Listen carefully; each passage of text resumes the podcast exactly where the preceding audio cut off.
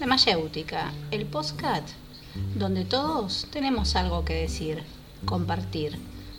Desde alguna historia personal, un buen disco, un buen tema, una buena peli, una buena historia. En la Mayéutica todo vale. Episodio número 2 de La Mayéutica, como siempre vamos a tener alguna invitada o algún invitado contándonos su historia. Si querés participar de estos episodios, escribime en la red Instagram arroba la mayéutica ok, ahí por mensaje privado me decís quién sos y eh, participás, nos ponemos de acuerdo y vas a salir en la mayéutica. Y ahora vamos a llamar a nuestra invitada.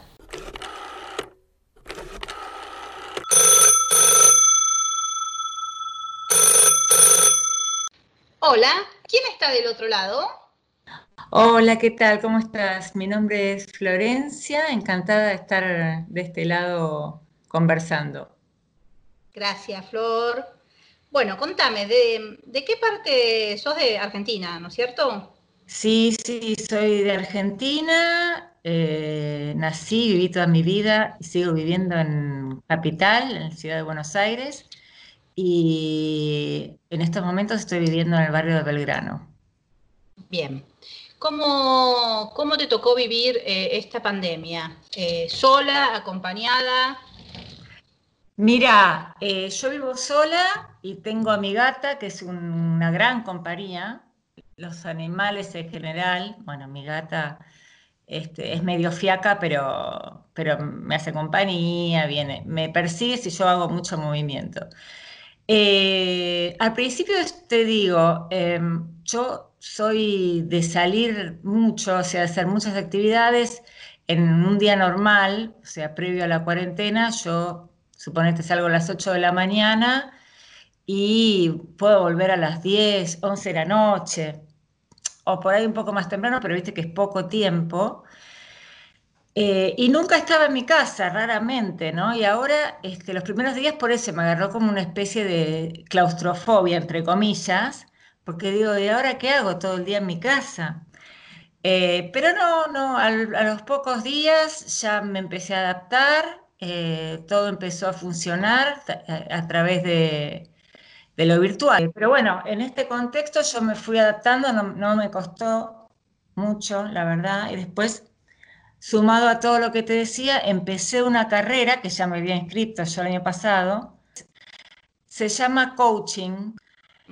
Eh, y tiene mucho que ver con las emociones, con el cuerpo, con, pensar eh, que el otro es el otro y no es igual a uno. Bueno, hay un montón de condimentos y a mí me gustaría en un futuro por ahí dedicarme a eso para complementar con otra cosa que yo que son cartas astrales. Los planetas, los astros. Eh, no te voy a decir que soy una súper eh, profesional del tema, pero sí entiendo eh, algunas cosas, por ejemplo, los signos, sus ascendentes, sus elementos. pero la carta astral me parece que, bueno, tiene que ver un poco con eso y, y es como que, a ver vos que sos la experta, brindanos un poco más de, no, lo que yo le digo a la persona que se quiere hacer una carta astral, que es la carta astral a partir del lugar, el día y la hora tuya de nacimiento, en lo posible y lo más exacta posible, eh, se crea como una pauta, un mapa inicial de tu vida, eh, donde, bueno, está distribuido como está el cielo en ese momento, eh, los planetas que, hacen aspectos entre sí, que, generan más tensión o más flexibilidad, ponele. Este, están las casas, que son los lugares, de 12 casas, 12 signos. Las casas son los lugares donde suceden las áreas, donde suceden X cosas. Eh, y los signos sería como la pintura, ¿no? Que tiene ese planeta, que es la función planeta es la función, no sé. Eh, Venus, por ejemplo, podría ser eh, lo, que te gusta, tu forma de seducir, eh, eso básicamente, cómo, cómo, te mostrás vos, qué valorás, ponele, todo eso es un planeta. Ahora, no es lo mismo que Venus vos lo tengas en Capricornio, que es como que por ahí es más tímido, en un sentido, te da como cierta cosa un poco más estructurada, que si tenés, no sé, Venus en Tauro, que está en su domicilio, entonces, bueno, ahí vas a apelar seducción típica de cómo se conoce arquetípicamente, muy, probablemente en contacto con los sentidos, bueno, todo lo que es Tauro. Pero bueno, la carta astral tiene un montón de condimentos, o sea, no, no va a ser nunca eh, una carta igual a la otra. O sea, todo lo del horóscopo y qué sé yo es un chiste, es un divertimento, no existe nada de eso, ¿no? Claro, lo que uno lee en los diarios, ¿no? O en revistas. No, claro. El signo solo no, no es nada.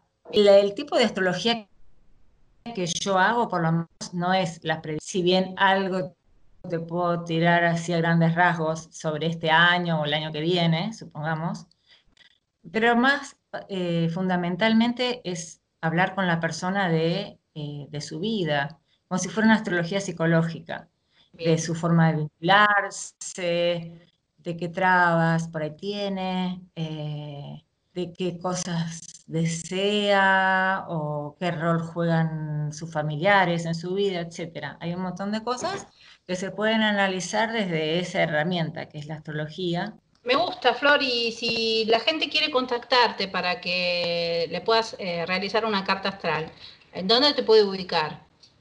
Me puedes llamar o escribir mi teléfono 155-504-2377. Flor, llámame Flor, ¿viste? Florencia es eh, cuando ¿viste? tus viejos te llamaban para retarte. para retarte. A mí me pasa lo mismo. Cuando me dicen Jessica es porque pienso que me mandé alguna cagada. ¿Qué, habré hecho, no? Tal cual, tal cual. Sí, sí. ¿Alguna última canción que, hayas escuchado? Justo el otro día propuse, viste que uno está aburrido y por ahí empezás a hacer eh, propuestas en Facebook. Sí para que la gente participe, hacemos un juego. Y justo hice una la semana pasada que dice que era eh, canciones eh, que cuando la escuchás no puedes evitar bailar. Bien, ¿cuál sería?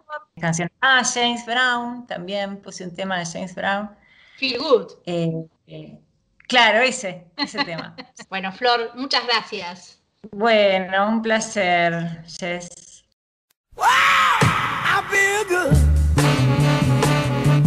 I knew that I would not. I feel good. I knew that I would not. So good, so good. I got you. Oh, wow, I feel nice. A sugar and spice. I feel nice like sugar and spice.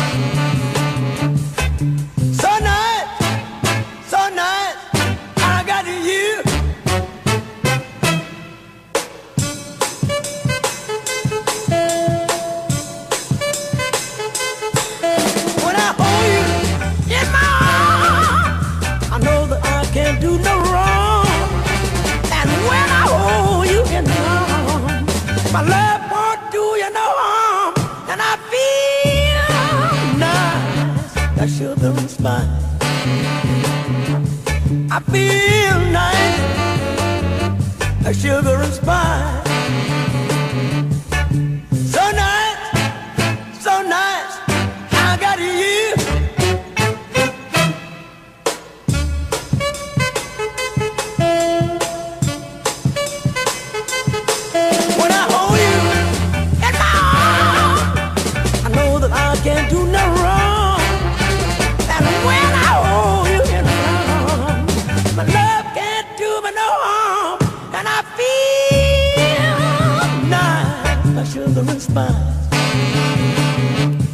I feel